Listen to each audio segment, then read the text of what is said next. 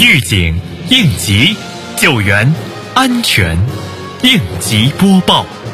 本节目由西安市应急管理局支持播出。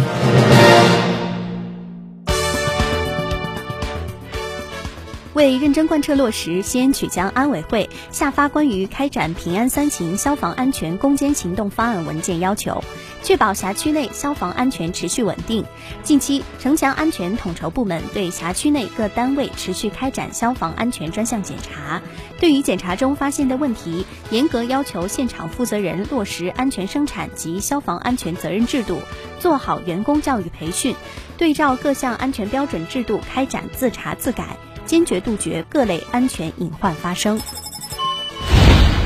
近日，碑林区安委办第二督导检查组对区域棚改事务中心开展建筑施工领域安全生产大检查情况进行督导检查。通过听取汇报、实地查看和资料检查，督查组对城棚改事务中心近期开展安全生产专项检查工作予以了充分肯定。督查组要求城改办持续抓好安全生产大检查工作，加强企业安全生产主体责任，进一步提升安全生产资料的档案化、规范化管理，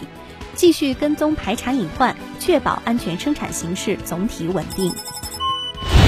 近期，红庙坡街道以中心社区片区为单位，组织开展联合安全检查，尝试和突破安全检查方式，以积累经验改进工作。检查组由纸房南、纸房村、工农新村、星火、送电店五个社区主任和安全专干开展联合检查，突出检查加油站、酒店、餐饮、市场、老旧小区、城中村等重点区域和人员密集场所。针对存在的个别消防器材过期、车辆停放、电动车管理、巡检记录堆积杂物等问题，现场指出并书面反馈，要求限期整改。夏季是溺水事故的多发季节，如何正确的注意防溺水事故？一、不要在野外危险的水边玩耍打闹、清洗衣物、打捞物品；二、经过河湖、沟渠、池塘等地要谨慎慢行，特别是有警示标志的危险地段要加倍小心；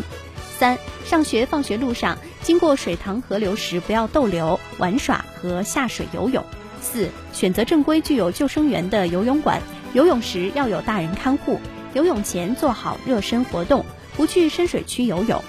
西安交通旅游广播、西安应急广播提示您：发现别人溺水要立即呼救，打幺幺零报警，智慧救援，不要盲目下水营救。